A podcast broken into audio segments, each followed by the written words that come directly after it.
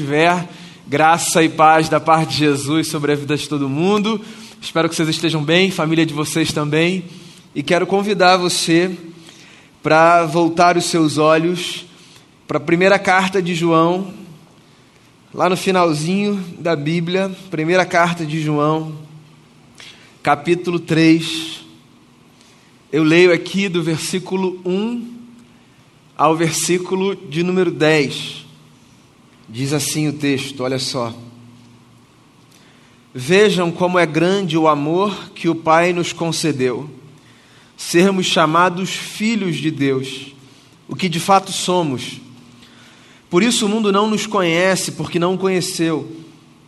Amados, agora somos filhos de Deus, e ainda não se manifestou o que havemos de ser mas sabemos que quando ele se manifestar, seremos semelhantes a ele, pois o veremos como ele é. Todo aquele que nele tem essa esperança purifica-se a si mesmo, assim como ele é puro. Todo aquele que pratica o pecado transgride a lei, de fato, o pecado é a transgressão da lei. Vocês sabem que ele se manifestou para tirar os nossos pecados, e nele não há pecado. Todo aquele que nele permanece não está no pecado. Todo aquele que está no pecado não o viu nem o conheceu. Filhinhos, não deixem que ninguém os engane. Aquele que pratica a justiça é justo, assim como ele é justo. Aquele que pratica o pecado é do diabo, porque o diabo vem pecando desde o princípio. Para isso, o Filho de Deus se manifestou para destruir as obras do diabo. Todo aquele que é nascido de Deus não pratica o pecado, porque a semente de Deus permanece nele ele não pode estar no pecado, porque é nascido de Deus. Desta forma, sabemos quem são os filhos de Deus e quem são os filhos do diabo. Quem não pratica a justiça não procede de Deus, tampouco quem não ama seu irmão. Palavras de João, apóstolo do Senhor, nosso irmão de fé. João, segundo a tradição, escreveu alguns livros do Novo Testamento. É o que diz a tradição evangélica o evangelho que carrega o seu nome, três cartas que carregam também o seu nome: primeira de João, segunda de João, terceira de João e o Apocalipse de João. Mais do que isso, não bastasse essa credencial apostólica, o camarada escreveu, diz a tradição, cinco dos livros que a gente lê e os tem como sagrados. João foi, dá licença, o grande amigo de Jesus enquanto Jesus esteve aqui nessa terra. Dos amigos mais próximos, João era o mais chegado de Jesus.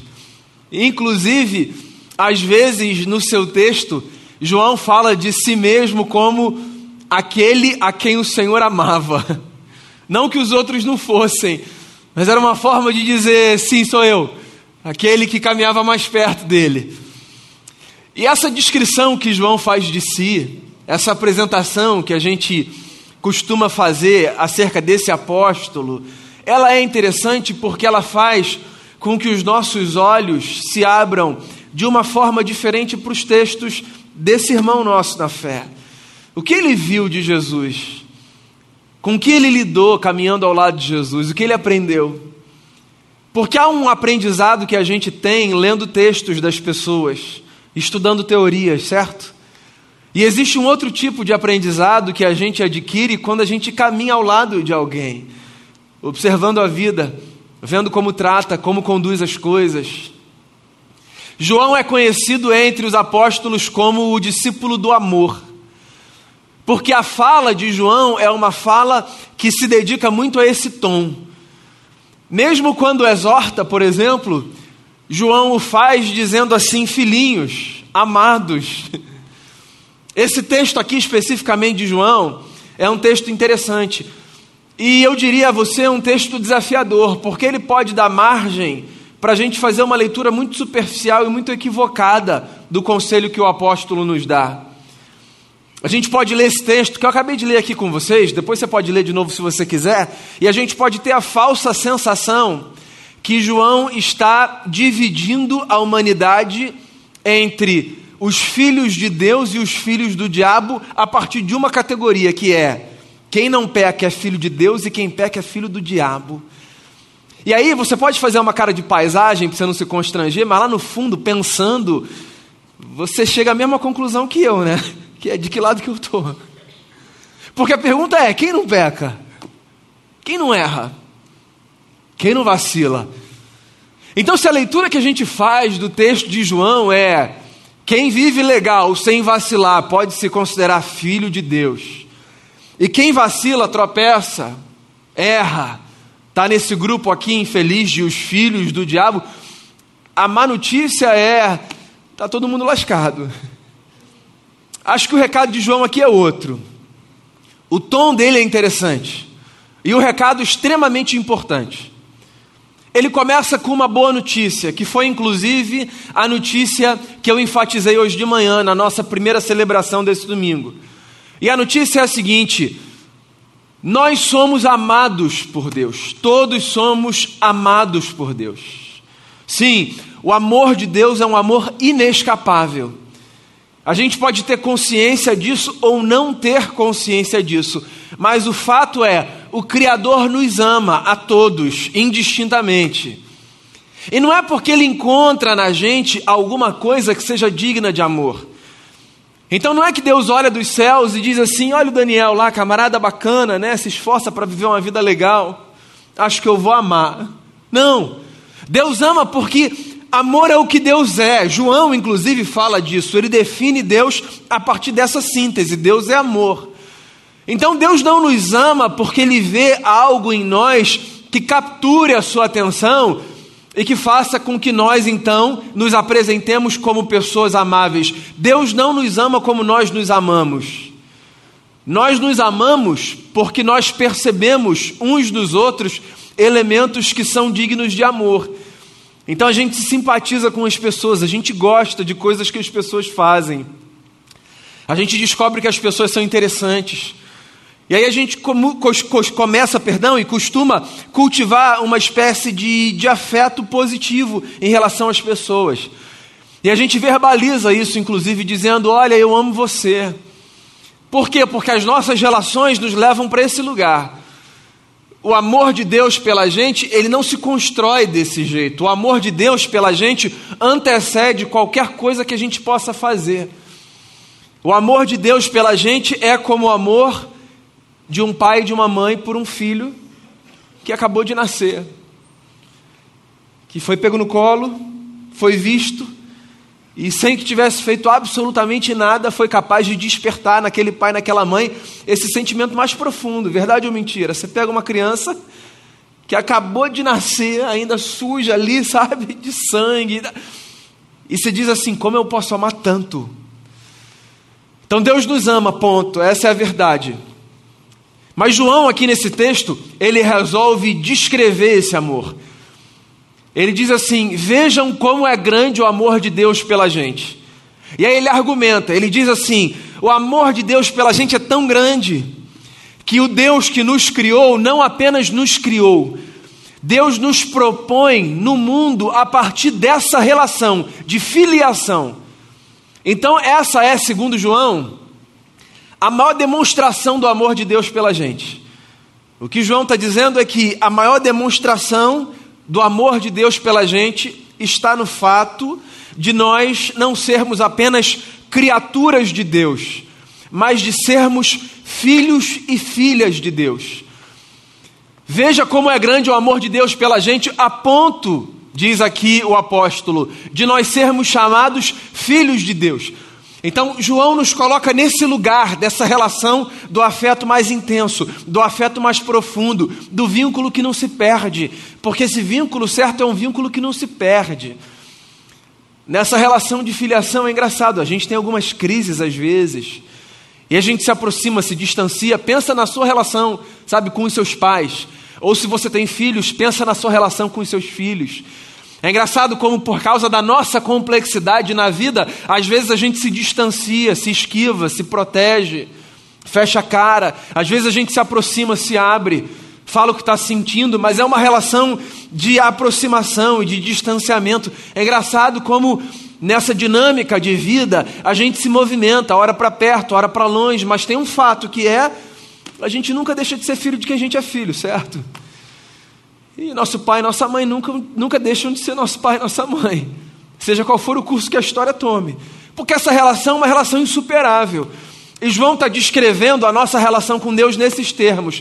O que ele está dizendo é: Deus nos ama tanto que quer a gente queira, quer não, a nossa relação com Ele é insuperável. Aí eu volto para o texto que eu li hoje de manhã, um texto potente, lindo do apóstolo Paulo, em que ele diz assim: Quem pode nos separar do amor de Deus que está em Cristo Jesus? Nada separa a gente. Morte, vida, passado, presente, futuro, anjo, demônio, nada, nada separa a gente do amor de Deus que está em Cristo Jesus. Por quê? Porque nós fomos feitos não apenas por Ele, nós fomos feitos para Ele. Então, olha só, o meu ponto aqui para você é o seguinte: quanto mais cedo você despertar para essa consciência de que você é filho de Deus, filha de Deus, de que você está nesse lugar, sabe, de ter um colo para onde você pode ir de ter um abraço que você pode receber, que transcende, que está para além desse abraço que a gente dá com a carne humana, com as mãos que a gente consegue tocar o outro. Quanto mais cedo você tiver essa consciência de que existe um espaço para a gente no universo, que é o espaço do colo de Deus, sabe? Da proteção de Deus. Eu acho que mais bonita a sua vida vai ficar, essa é a sensação que eu tenho, e eu falo por experiência. A vida ganha uma beleza quando a gente descobre que existe um Deus que a gente pode chamar de Pai. João está dizendo isso. Olha como é grande o amor de Deus pela gente. Nós somos chamados filhos por Ele, não apenas criaturas dele. Ele não é apenas aquele que fez a gente. Ele é o nosso Pai, Ele é aquele da relação, Ele está perto. Tem uma música que a gente canta que diz isso, né? És Deus de perto, não Deus de longe. De perto. Está aqui com a gente. Agora tem um negócio. Às vezes a gente tem a sensação de que a gente é muito especial porque a gente é filho, sabe? E tem gente, inclusive, que faz questão de sair por aí dizendo eu sou filho e você não é. O que eu acho, com todo respeito, uma insanidade. A gente achar que a gente tem esse lugar sabe, de poder saber assim que relação é essa que as pessoas têm com o eterno.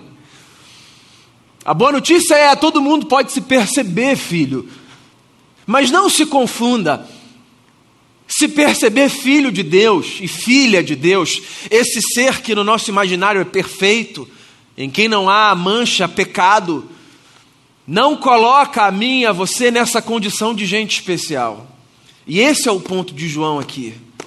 Nós somos filhos e filhas de Deus, mas somos filhos e filhas de Deus em transformação, sempre em transformação. O que significa dizer que se é maravilhoso descobrir que eu sou filho dele, por outro lado, é extremamente desafiador entender que porque eu sou filho dele e existe um tipo de vida que eu desejo viver para agradá-lo, eu não estou assim no ápice dessa jornada de vida, como se pudesse bater no peito e dizer assim: "Fala aí, pai, tô dando orgulho o tempo todo ou não tô?" Porque olha, se eu disser isso, o risco que eu corro é de ouvir algo que não vai me agradar.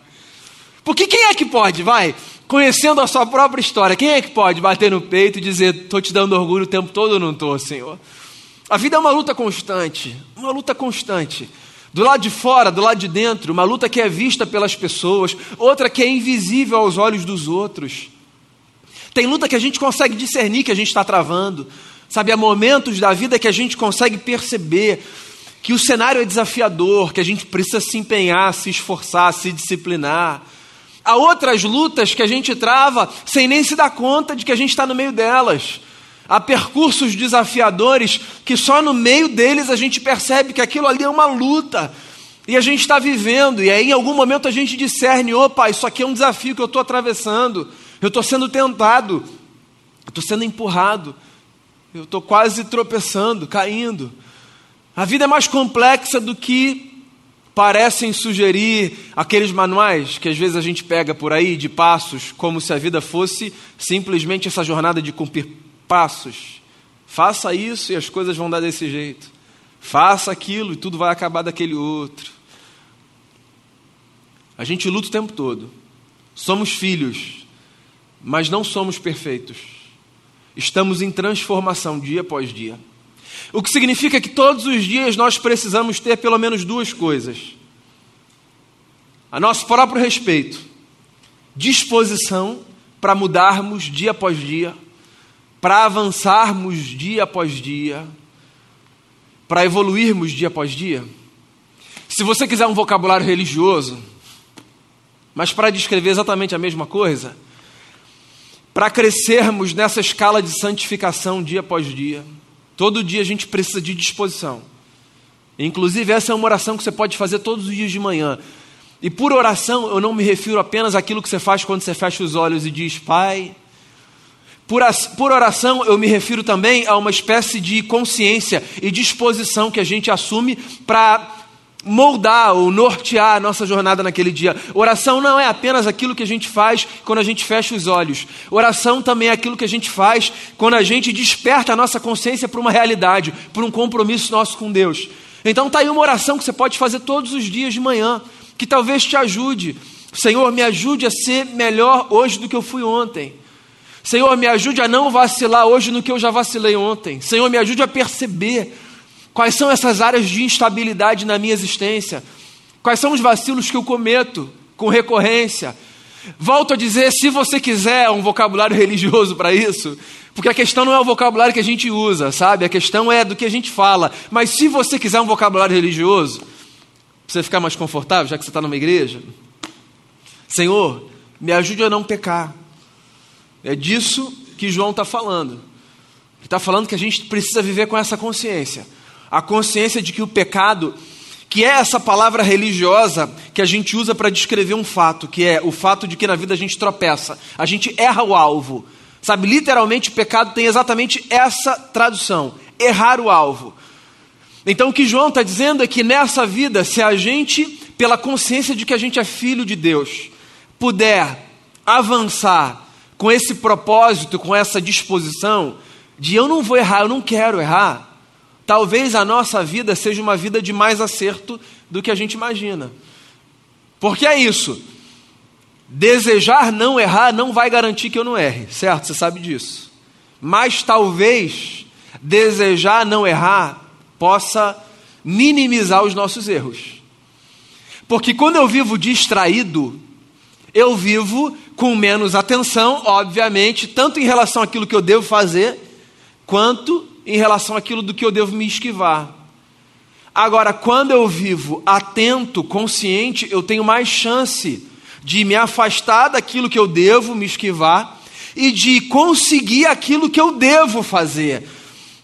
Você entende que o que João está descrevendo aqui é exatamente uma espécie de alerta quanto ao desafio que todos nós temos na vida, seja qual for a nossa jornada, seja qual for a nossa jornada, Todo mundo tem o mesmo desafio nesse sentido. O desafio de acordar de manhã e dizer assim: eu quero acertar e não errar. Então eu quero acertar no meu casamento, eu não quero errar no meu casamento. Eu quero acertar na educação dos meus filhos, eu não quero errar. Eu quero acertar na maneira como eu me relaciono com as pessoas no meu trabalho, eu não quero errar. Eu quero acertar na maneira como eu construo a minha vida em comunidade religiosa, na igreja, eu não quero errar. Ou se você quiser o vocabulário religioso, Deus, eu quero te honrar, eu não quero pecar. Use o vocabulário que você quiser, o ponto é o mesmo. A gente tem duas possibilidades na vida: acertar ou errar. E é claro que não é tão simples assim. Mas quanto mais consciência você tiver disso, assim, talvez mais chance você terá de ficar mais para esse lado do acerto do que para o lado do erro. João está dizendo: nós somos filhos, mas somos filhos em transformação. Então tenha disposição para todos os dias querer acertar mais. E tenha, essa é outra coisa que eu ia dizer a você: paciência com seus irmãos e irmãs. Tenha paciência com as pessoas com as quais você se relaciona. Não espere dos outros perfeição, não. Tenha paciência, é difícil, né? Tenha paciência, respire fundo. Eu sei, relacionamentos são complexos. E aí você pode pensar assim: ah, Daniel, você está falando para eu pedir paciência, para eu ter paciência, mas você não sabe com quem eu vivo. Ó. Não, tudo bem. Todo mundo vive relacionamento complexo. Eu sei. Sei. A nossa história não é daqui para frente uma página em branco, sabe? A gente está aí comendo quilos de sal com as pessoas. Mas lembra de um negócio: as pessoas também estão comendo quilo de sal com a gente. É, meu amigo. Porque você acha que você é uma pessoa bonitinha, perfeitinha, e só o outro que é um problemático? Vamos lá, né? Então, olha só, quando você olhar para os outros, pô, tem um pouquinho de paciência. Assim como você é um filho em transformação, uma filha em transformação, as pessoas com as quais você se relaciona também são filhos e filhas em transformação. A gente com quem você vive também é gente que está nessa luta de acertar e não errar, de superar o pecado. Mas a verdade é uma só: que ou a gente entrega os pontos ou a gente se empenha nessa jornada. E aí, João, aqui, o apóstolo do amor, para dar um choque de realidade nas pessoas, ele traz essas figuras. Ele diz assim: um filho de Deus não vive em pecado. Porque quem vive em pecado é um filho do diabo. É um negócio esquisito, né? Chega a se dar uma engolida seca assim, né? Senhor. Ele está enfatizando um ponto. Que ele está dizendo é o seguinte: se a gente já teve a nossa consciência desperta para esse fato de que Deus é o nosso Pai, a gente não pode trivializar, banalizar a experiência do erro como se o erro fosse o nosso ambiente natural, sabe? É disso que João está falando. O que ele está dizendo é: é claro que a gente peca e vai pecar, mas uma coisa é o pecar, outra coisa é eu tratar a imundície do pecado como um ambiente aceitável para mim. Esse é o ponto, esse é o problema. O que João está dizendo é: o pecado não pode ser aceito pela gente como essa ambiência natural. O erro não pode ser tratado pela gente como a norma. A disfunção não pode ser a norma na nossa vida. E às vezes a gente faz isso, às vezes a gente transforma a disfunção na norma, porque a gente se acostuma com a disfunção. São os nossos erros de estimação. Ou no vocabulário religioso, os nossos pecados domesticados, sabe? Porque a gente vai se acostumando com algumas coisas. E aí o choque que um dia aquilo provocou na nossa consciência, com o tempo passa a não provocar tanto. E aí a gente vai trivializando a vida. E não é que Deus vai jogar um raio do céu. É, fique tranquilo. Mas é que você vai empobrecer a sua existência. Porque sempre que a gente naturaliza essa condição, sabe, do pecado, a gente vive como se filho do diabo a gente fosse. E diabo significa literalmente o adversário. Então é interessante João colocar nesses termos. É como se João estivesse dizendo o seguinte: quando a gente vive no erro, a gente está sendo o adversário da nossa própria jornada. E a gente já enfrenta adversários demais na vida, né? Para a gente ainda se colocar nesse lugar de ser o sujeito que se sabota, o sujeito que se destrói, o sujeito que implode a existência jogando contra si. Então João termina e diz assim: Saibam de um negócio.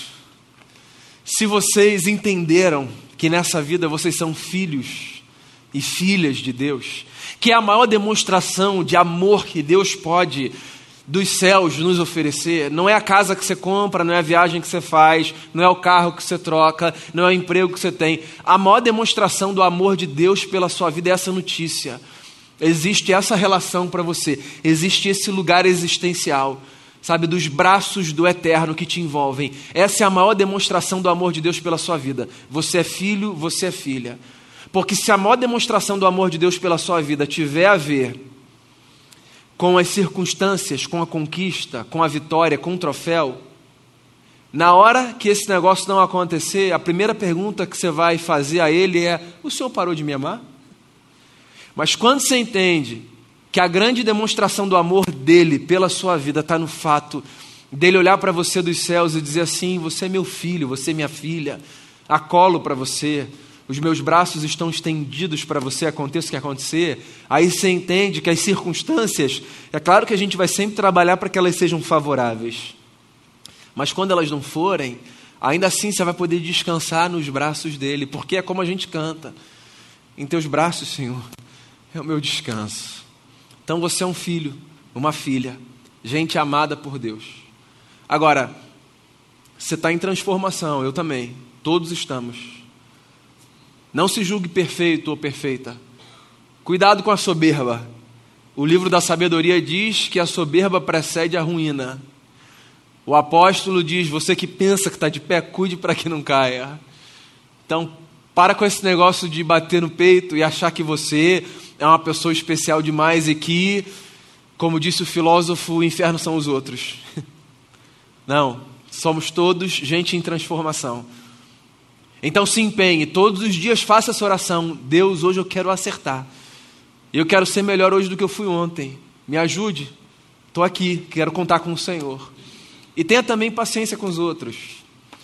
Eles também não são perfeitos, elas também não são perfeitas. Agora, saiba de uma coisa: nesse mundo em que Deus se fez presente em carne e osso através de Jesus, mas de que desde que o Pai chamou o Filho para si e deixou o seu Espírito, a única forma do eterno ser visto é através da vida dos seus filhos e filhas, que somos nós. Então, quando João diz assim: viva como um filho de Deus e não como um filho do diabo, o que ele está fazendo é abrindo os nossos olhos para uma verdade. E essa verdade é a seguinte: se Deus não puder ser visto na minha vida e na sua, onde ele será? O pôr do sol no arpoador é lindíssimo. As montanhas, os mares, há uma beleza singular na criação. Elas apontam para o fato de que Deus existe. Mas esse Deus que a gente chama de Pai, ele é visto na vida dos seus filhos e filhas, que somos nós. Então, viva uma jornada tal que as pessoas, ao olharem para você, mesmo sabendo que você não é perfeito, como ninguém é, que elas possam dizer assim: é, Deus é real e Ele pode ser visto na face, na vida dessa gente. Filhos amados, filhas amadas, em transformação, vencendo o pecado e caminhando para dar visibilidade à beleza desse Deus que está por aí, mas que nem todo mundo ainda conseguiu perceber. Que Deus nos ajude, que os nossos dias sejam bonitos, que nos nossos dias nós sejamos pessoas bonitas e que isso tudo contribua para que a beleza de Deus seja vista por aí. Não se esqueça, nos braços dele a gente tem descanso. Queria fazer uma oração, encerrar esse tempo de reflexão mas encorajar você aí no seu lugar, sentado como você está, filho, filha amada de Deus. Queria encorajar você a fazer a sua oração, seja ela qual for. Não sei se você tem esse hábito, esse costume. Então eu quero dizer a você, caso você não tenha esse hábito, esse costume, não tenha um vocabulário certo, não tenha um repertório adequado, não tenha uma cartilha que você precisa seguir, você só precisa abrir o seu coração e conversar com seu pai. Filhos e filhas que somos, de pais e mães que temos ou tivemos, de uma coisa nós sabemos: a gente não precisa ensaiar script para falar com nosso pai com a nossa mãe, a gente só fala com eles, certo? Com Deus é assim também. Você não precisa de um roteiro, você pode só abrir o seu coração. E eu queria encorajar você a falar com o seu pai aí em resposta ao que você ouviu. Talvez você precise de força para lutar contra um erro, um pecado. E eu queria encorajar você aí do seu lugar dizer: Senhor, me ajude a vencer esse erro, me ajude a abandonar esse negócio, que eu sei que não é legal, não faz bem. Às vezes você precisa de força para parar de julgar ou a si mesmo ou a terceiros, sabe? A sua régua é uma régua muito rígida. Você mede a si ou mede os outros com uma régua muito rígida. Então faça essa oração para que, como a gente cantou antes da mensagem, você tenha um coração igual ao de Jesus que sendo o homem perfeito, sempre olhou para a gente com misericórdia. Engraçado como Jesus sempre olhou com misericórdia. Jesus podia usar uma régua rígida, mas sempre olhou com misericórdia para as pessoas. Então, se esse for um desafio para você, peça isso a Deus. Deus me ajude a olhar para as pessoas com misericórdia, me ajude a ter paciência, me ajude a contar até 10, me ajude a não pegar pesado comigo mesmo, me ajude a ser complacente comigo mesmo, enfim, você sabe o que você pode e deseja conversar com seu pai, mas tem esse tempo de conversa com ele. Ele está aqui ouvindo você. Entre nós ele está, porque é o que diz a palavra. O reino de Deus está dentro de cada um de nós e entre nós ele se faz presente.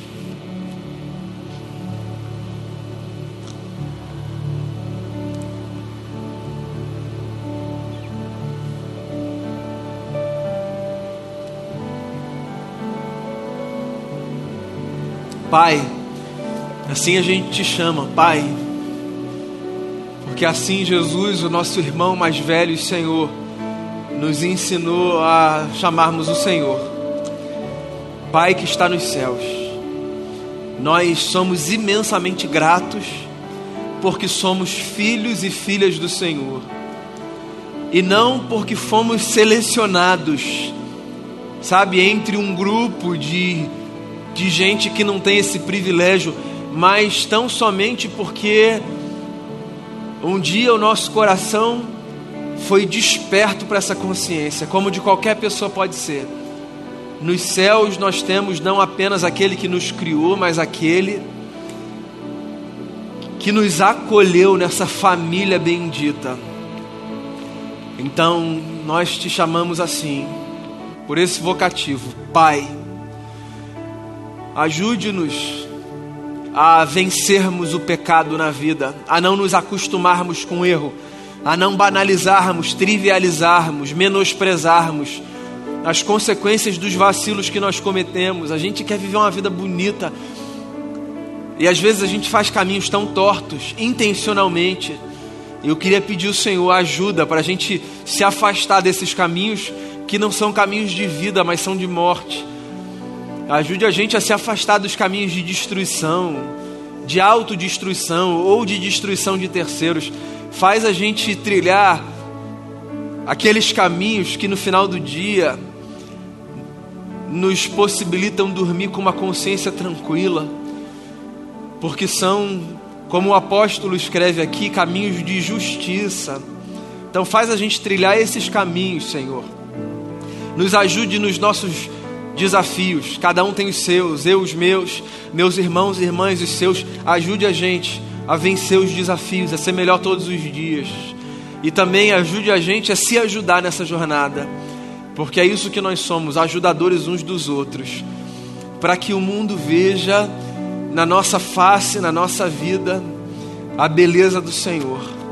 Essa é a oração que eu faço por mim, por cada irmão e por cada irmã, em nome de Jesus, o nosso Senhor, expressão perfeita do amor do Pai.